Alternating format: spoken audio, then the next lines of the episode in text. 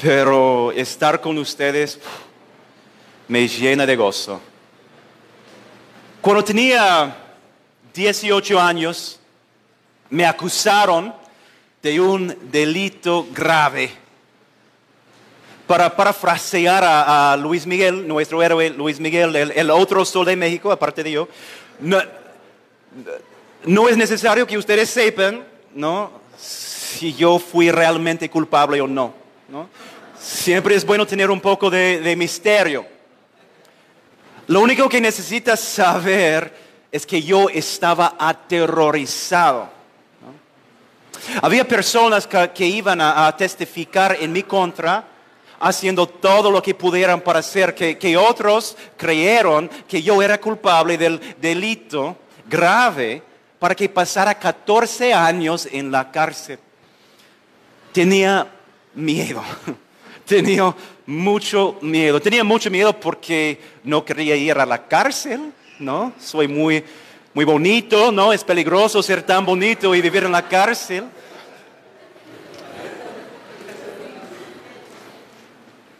Y tenía mucho miedo también porque solo tenía a un testigo que quien podía testificar a mi favor y este testigo era el último hombre al que quería encomendar mi libertad. Era desempleado, un pobre estudiante, no se graduó de la secundaria y tenía una adicción a la marihuana que pondría en vergüenza a todos los de filosofía y letras. No, terrible, terrible, terrible. Era un testigo improbable, pero era mi testigo, mi único testigo, porque él y solo él tenía la información que se necesitaba compartir. Él y, solo él podía contar la historia que se necesitaba contar. De haber tenido otra opción, no lo hubiera elegido. Y esto es lo que hace nuestra situación tan asombroso.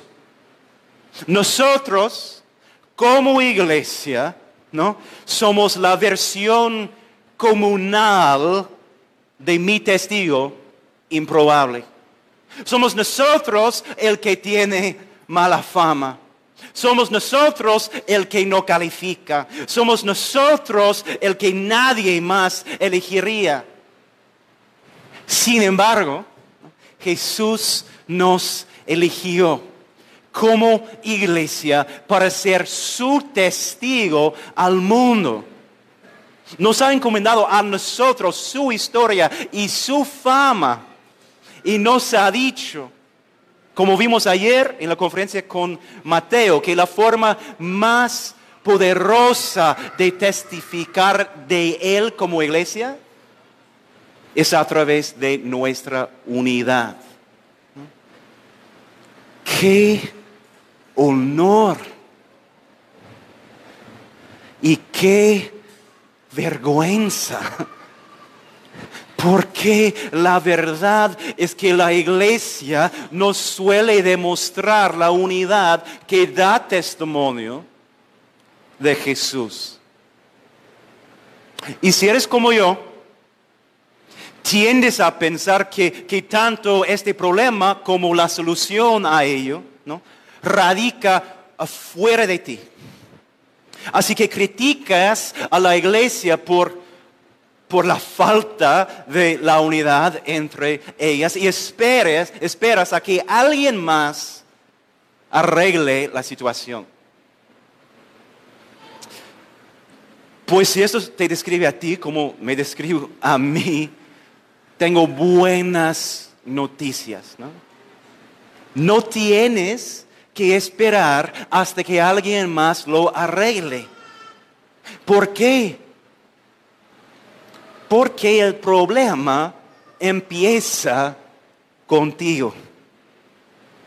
Si tomamos lo que estudiaron en Efesios 4 la semana pasada, junto con lo que vamos a estudiar hoy juntos en el mismo capítulo, vemos que no experimentaremos la unidad entre nuestras iglesias hasta que la experimentemos en nuestra iglesia.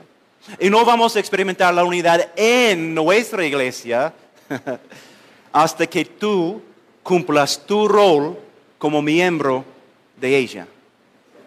Y sé que no suena como buenas noticias, ¿no? Que el problema empieza contigo. Pero son buenas noticias. Porque si el problema empieza contigo, la solución también empieza con nosotros. Es decir, no somos impotentes. No somos impotentes. Si queremos ver la unidad de la que Jesús habla en Juan 17, podemos hacer algo al respecto hoy mismo que dará testimonio de nuestro Jesús. ¿Cómo? Al cambiar nuestra forma de pensar y al cambiar nuestra forma de vestirnos. Es lo que vamos a observar en Efesios 4. Y si le hacemos caso a lo que el pasaje dice, avanzaremos mucho en cumplir nuestro rol comunal como el testigo improbable, ¿no? pero a la vez poderoso de Jesucristo. Vamos a empezar en Efesios 4, el versículo 17. Una advertencia sé que hace calor. Este sermón es probable que este sermón vaya a durar unos 3 horas 20 minutos. En serio. Es porque Armando pues pidió que predicara casi toda la Biblia en un solo sermón. Gracias, hermano. Empecemos con el 4.17. Pablo, el apóstol, inspirado por el Espíritu Santo, escribe lo siguiente. Así que les digo esto y les insisto en el Señor, no vivan más con pensamientos frívolos como los paganos. A causa de la ignorancia que los domina y por la dureza de su corazón, estos tienen oscurecido el entendimiento y están alejados de la vida que proviene de Dios. Han perdido toda vergüenza, se han entregado a la inmoralidad y no se sacían de cometer toda clase de actos indecentes. No fue, hermanos, esta la enseñanza que ustedes recibieron acerca de Cristo. Si de veras se les habló y enseñó de Jesús según la verdad que está en Él, con respecto a la vida que antes llevaban, se les enseñó que debían quitarse el ropaje de la vieja naturaleza, la cual está corrompida por los deseos engañosos, ser renovados en la actitud de su mente y ponerse el ropaje de la nueva naturaleza creada a imagen de Dios en verdadera justicia y santidad. En unos minutos vamos a leer más, pero por ahora empezamos con esta parte de la Biblia. La semana pasada ustedes estudiaron los versículos anteriores de este capítulo y, vieron que Dios utiliza a la iglesia para llevarnos a la madurez y para formarnos a la imagen de Jesucristo. Y la sección que leyeron concluye con lo siguiente, por su acción, la de Jesucristo, ¿no? por su acción, todo el cuerpo crece y se edifica en amor sostenido y ajustado por todos los ligamentos según la actividad propia de cada miembro. Por su acción, ¿no? según la actividad de cada miembro. En resumen, Jesús es el que hace que crezcamos a su imagen, gracias, ¿no? pero lo hace según la actividad propia de cada miembro.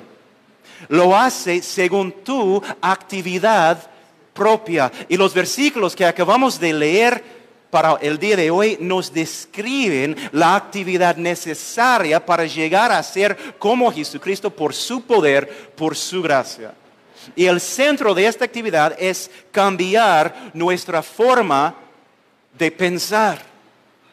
Primero, En el versículo 17, Pablo utiliza palabras fuertes para exhortarnos a ya no pensar como los paganos. Les insisto en el Señor, dice, no vivan más con pensamientos frívolos como los paganos.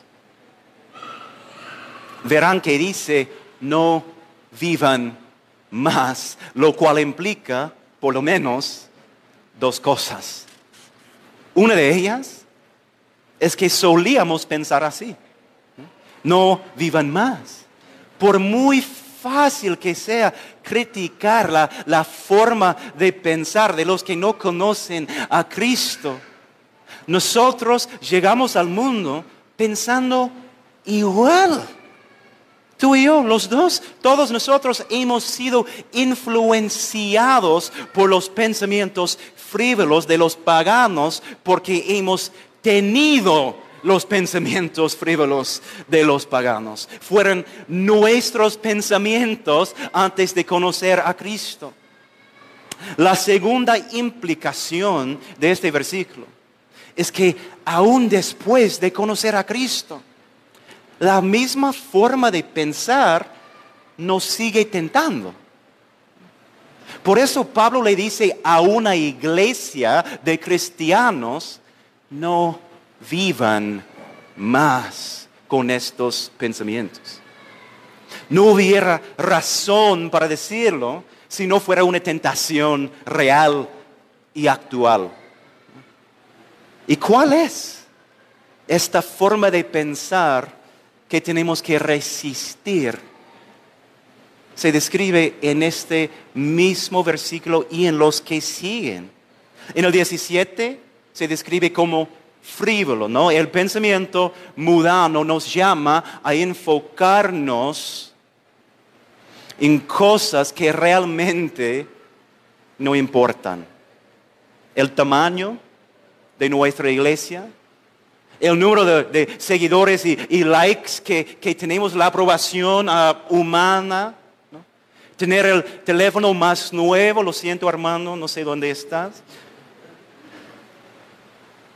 El en el 18 vemos que esta forma de pensar está acompañada de ignorancia y dureza de corazón que hacen que el verdadero entendimiento, ¿no? Sea escondido.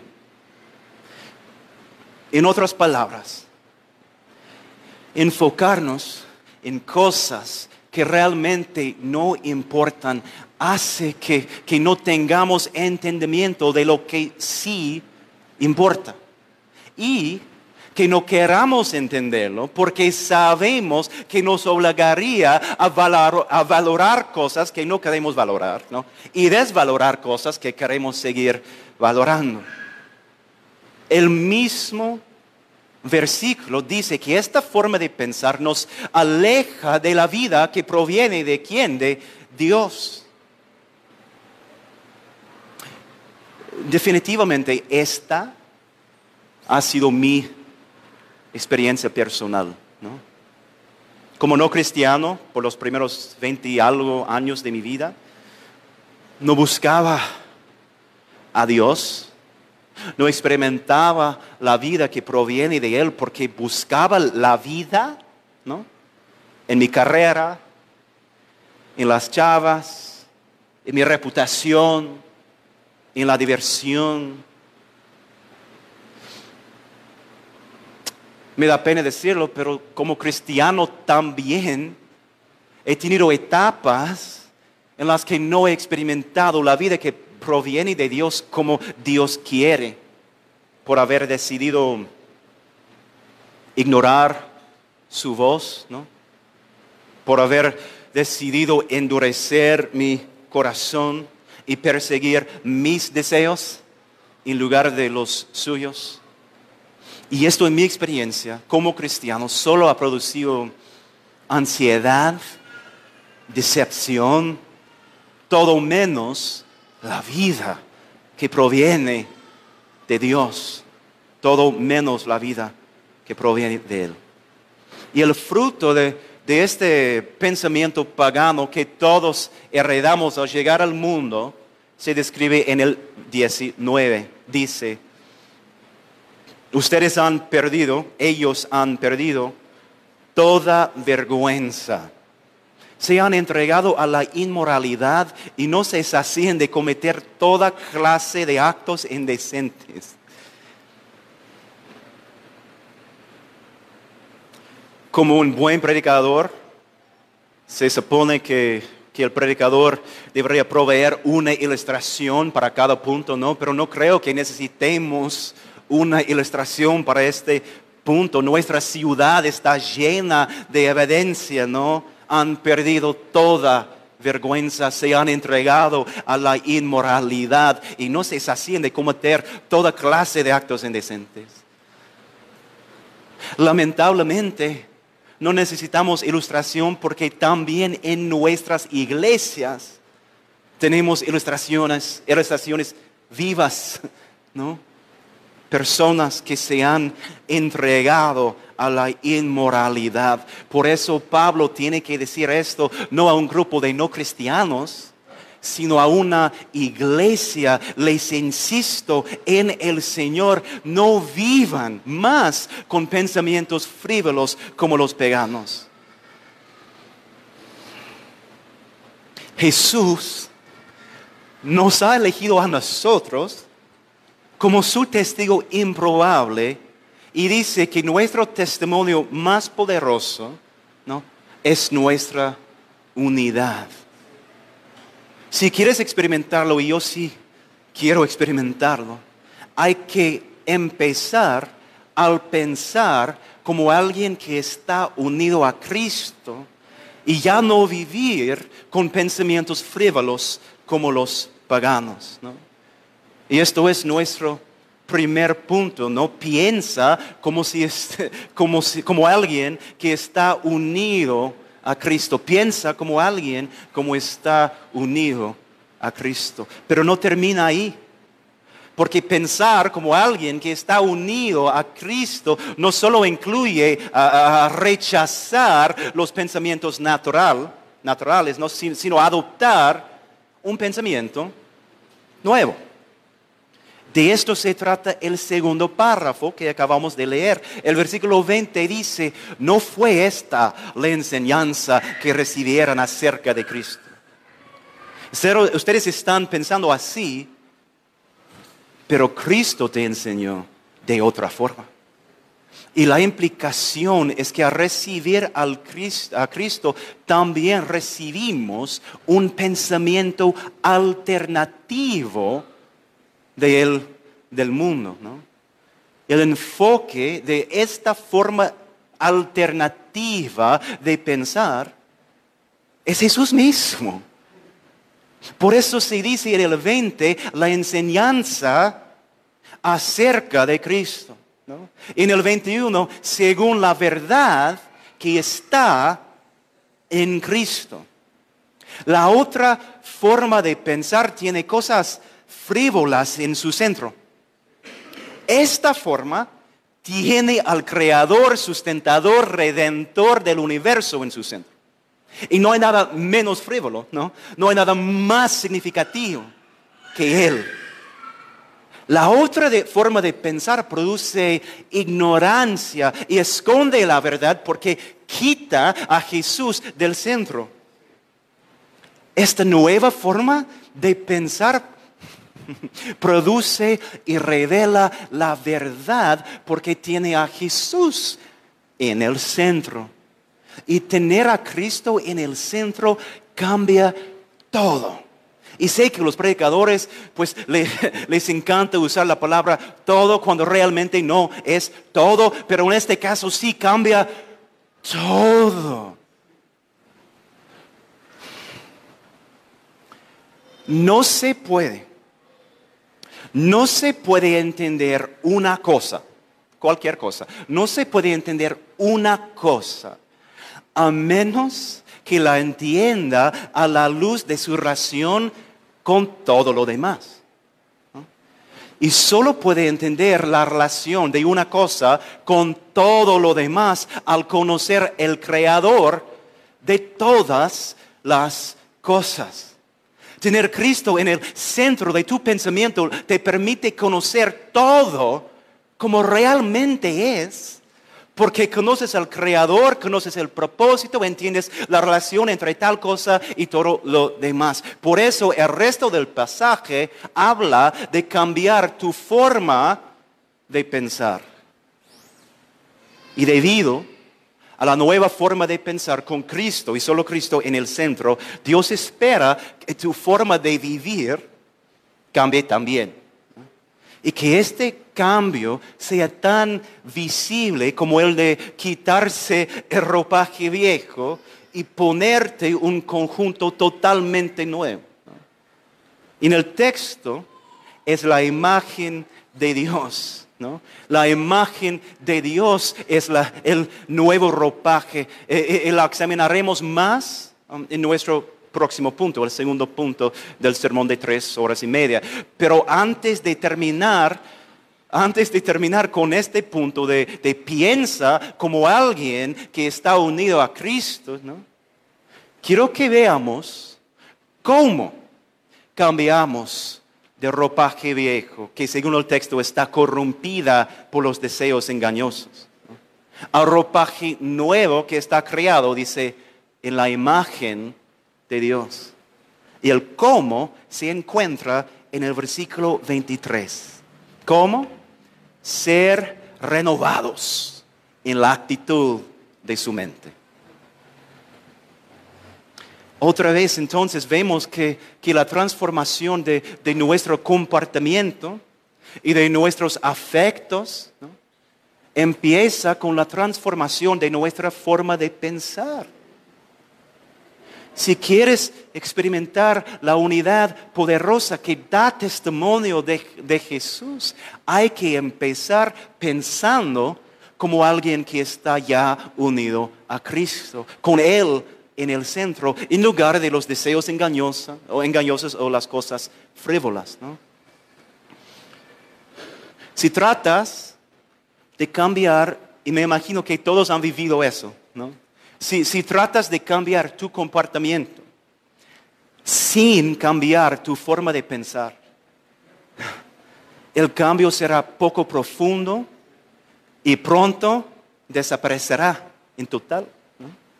Si tratas de mejorar tu experiencia de la unidad de la iglesia sin cambiar tu forma de pensar, fallarás. Por eso hablamos anoche de cómo Jesús ve a la iglesia, Para que nosotros podamos cambiar nuestra forma de pensar sobre la iglesia y ver cambios en nuestros afectos y comportamientos también. De hecho, esta es una de las razones por las cuales no estamos viendo la unidad que todos queremos ver entre nuestras iglesias y dentro de nuestra iglesia. Porque estamos tratando de arreglarlo al nivel de comportamiento en lugar de arreglarlo primero al nivel del pensamiento, el cual es la raíz del problema. El cambio de comportamiento empieza con el cambio de pensamiento. El cambio de afecto empieza con el cambio de pensamiento. Efesios 4 nos muestra que aunque el cristianismo sí, y por favor escúcheme, aunque el cristianismo sí es mucho más, mucho más que la doctrina nunca es menos que la doctrina. Es la doctrina que te enseña quién Jesús es. Y todo lo que Jesús ha hecho es la doctrina que cambia tu forma de pensar y por ende puede cambiar todo lo demás. Así que si quieres experimentar la unidad poderosa por la cual Jesús nos eligió como su testigo improbable, Piensa como alguien que está unido a Cristo. Segundo,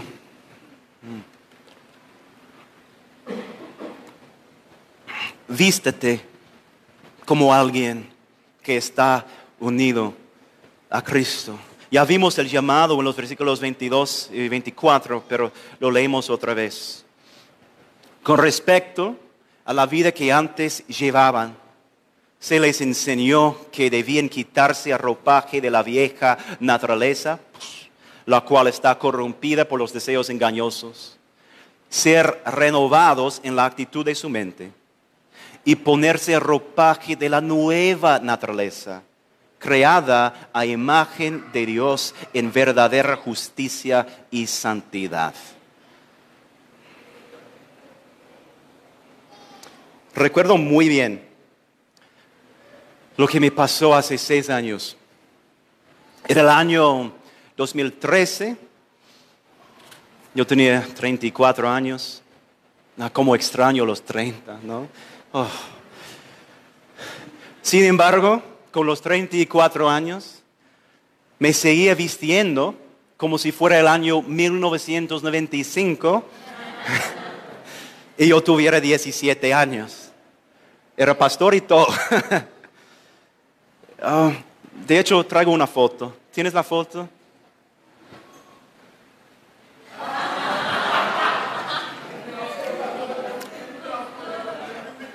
Eh, soy yo, él no. Eh, sí, soy yo. Les enseño esta foto para que pues, se pueda reír de mí, gracias. Pero con mis 34 años, pastoreando una iglesia, un día me vi en el espejo y vi algo que jamás había visto, algo que todos ustedes notaron en el momento ¿no? que puse la foto en la pantalla. Vi que estaba en la ropa equivocada, en el milenio equivocado.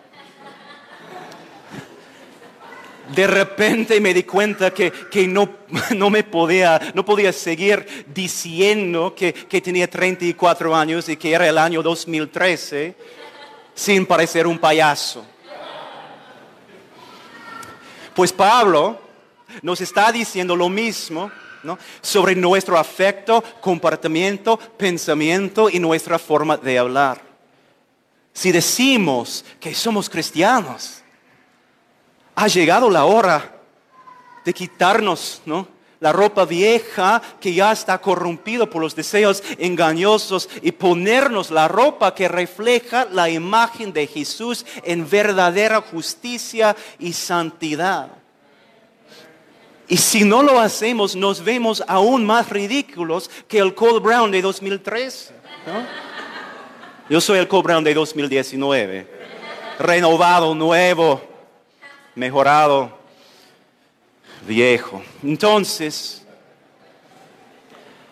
¿cómo luce vestirte como alguien que está unido a Cristo?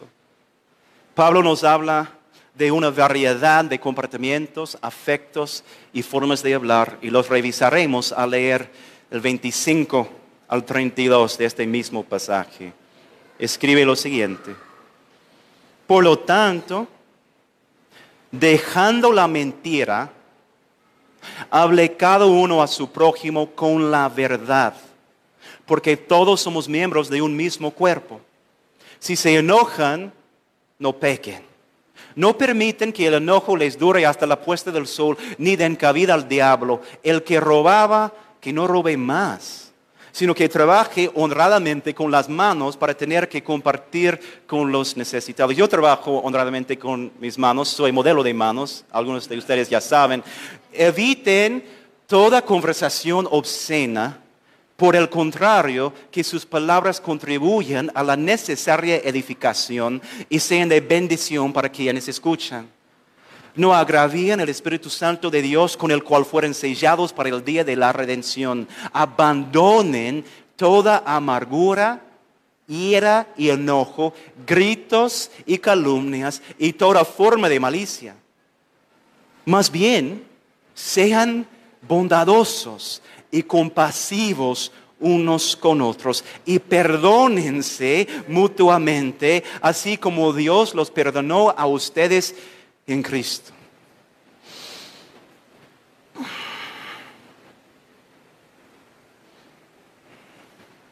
Y esperes que explique todo esto en 10 minutos. sí, es cierto.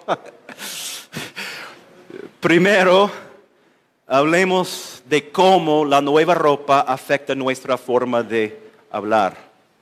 En el 25 observamos que, que, quitar la vieja ropa incluye dejar de mentir y ponernos la nueva significa hablar a nuestro prójimo con nuestro prójimo con la verdad. Si eres cristiano, la mentira ya no te queda bien. Cuando mientes, demuestras qué o quién tienes en el centro de tu pensamiento. Si mientes para evitar como, como un resultado indeseable, te tienes a ti en el centro de tu pensamiento. Si mientas para, para hacer que alguien más no se ofenda o que te acepte, tienes a alguien más y su opinión en el centro de tu pensamiento. Pero una vez que tengas a Cristo y solo a Cristo en el centro de tu pensamiento, eres libre para vestirte en la verdad sin importar qué tan incómodo o qué tan riesgoso sea decirlo. Otro cambio, nuestra forma de hablar se encuentra en el versículo 29, ah, donde explica que al quitarte la ropa vieja te quitas toda conversación obscena y al ponerle la nueva, solo eliges las palabras que edifican y bendicen a los que te escuchan. Recordarán que en nuestro viejo pensamiento habíamos perdido toda vergüenza. Nos habíamos entregado a la inmoralidad y nos saciábamos de cometer toda clase de actos indecentes. Pues si nos quitamos esta ropa y nos ponemos la nueva, la obscenidad ya nos queda bien. Parece que nos estamos vistiendo en la ropa de alguien más. Segundo, hablemos de cómo la nueva ropa influye en nuestros afectos. En el 26 y el 27 se revela que la nueva ropa incluye una nueva actitud hacia el enojo, una emoción que todos conocemos muy bien. La vieja ropa dejaba que el enojo naciera del pecado y produjera pecado. La nueva ropa no. Cuando te pones la, nueva ropa, no permites que, que el enojo dure hasta la puesta del sol. Porque sabes que cada día que el enojo vive, se suele volver más y cada vez más poderoso, más pecaminoso, más egocéntrico y más propenso a abrir brechas en las relaciones. Así que en la nueva ropa buscas reconciliación antes de que baje el sol. De manera similar, cuando quitemos la nueva ropa, cuando quitamos la nueva ropa, quitamos toda amargura, ira, enojo, gritos y columnias y toda forma de malicia, según el 31 y el 32. Un cristiano que se viste en estos afectos, amargura, ira, malicia, calumnias. Es como un señor profesional de 55 años que todavía se viste en su uniforme de, primaria, ¿no? Todos pueden ver que hay una contradicción y que se ve absurdo.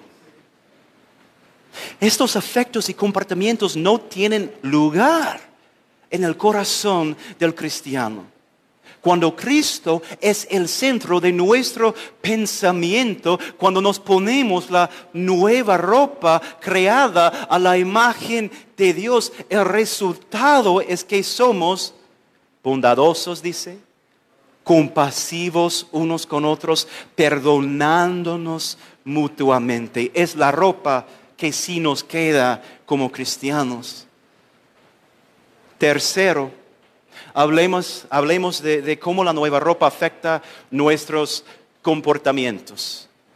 El versículo 28 lo hace claro. La vieja ropa era la ropa de un ladrón. Por eso comprábamos películas piratas sin objeción alguna. Por eso descargamos PDFs ¿no? de libros sin pagar al autor, sin duda. ¿no? utilizábamos la contraseña de Netflix de un amigo sin problema.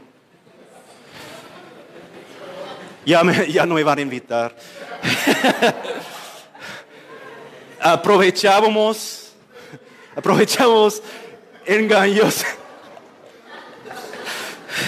aprovechamos engañosamente de servicios, servicios del gobierno por los cuales no calificábamos. Acumulábamos deudas y no hacíamos los pagos conforme al acuerdo, etcétera, etcétera, etcétera. Pero al ponernos la nueva ropa, ya no robamos. De ninguna manera, al contrario, nos ponemos a trabajar honestamente con las manos, pagando lo que debemos, aun cuando nos duele, porque sabemos que la ropa de Cristo no le queda bien a un ladrón.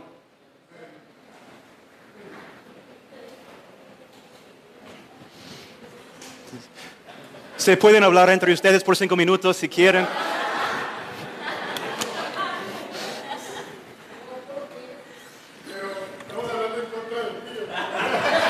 Sí, está bien. Sí, está bien. Si no quieren cambiar tu forma de pensar y seguir pensando como pagamos, pues adelante.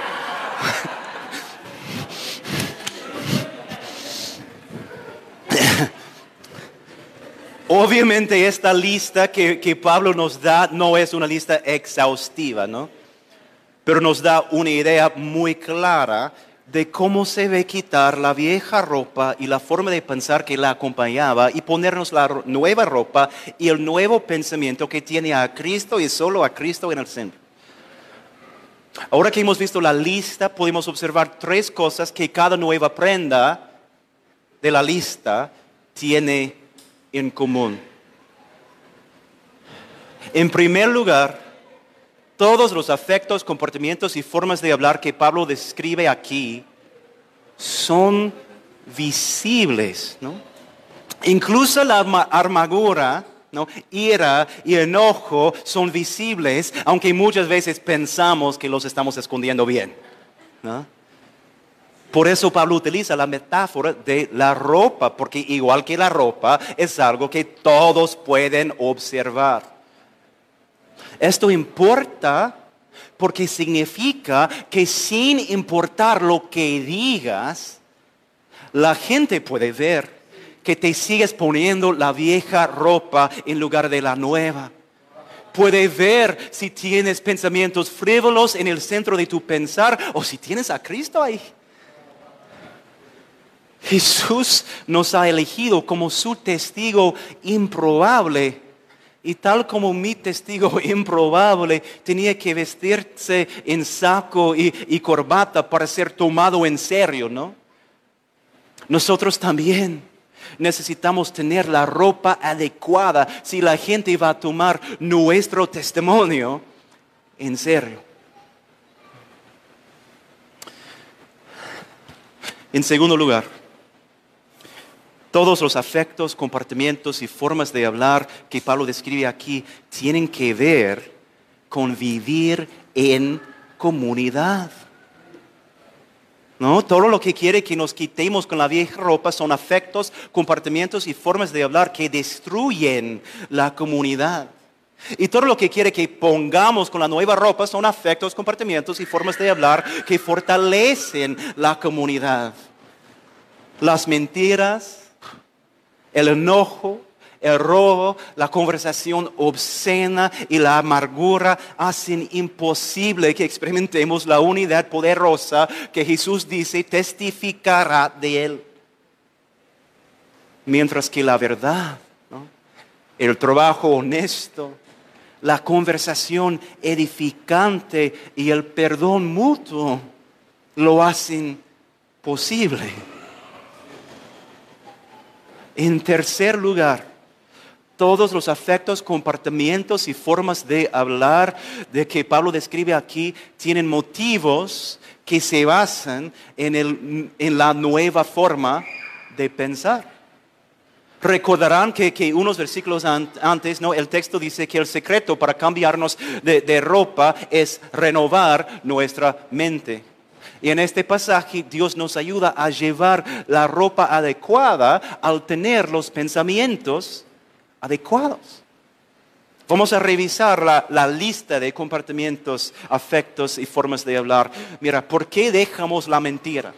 ¿Por qué dejamos la mentira y hablamos a nuestro prójimo con la verdad en el versículo 25?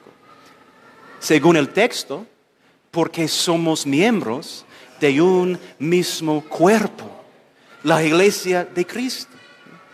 Quiere cambiar nuestra forma de pensar para cambiar nuestra forma de hablar. Se trata de la unidad que tenemos como iglesia. ¿Por qué no permitimos que el enojo nos lleve al pecado o dure hasta el próximo día en el 26? Porque no queremos dar cabida al diablo que quiere dividirnos, ¿no? Se trata de la unidad que compartimos como iglesia. ¿Por qué no robamos, no? ¿Por qué nos ponemos a trabajar honradamente en el versículo 28? porque queremos tener algo para poder compartir con los necesitados, dice el texto. Se trata de la unidad que tenemos como iglesia. ¿Por qué evitamos toda conversación obscena?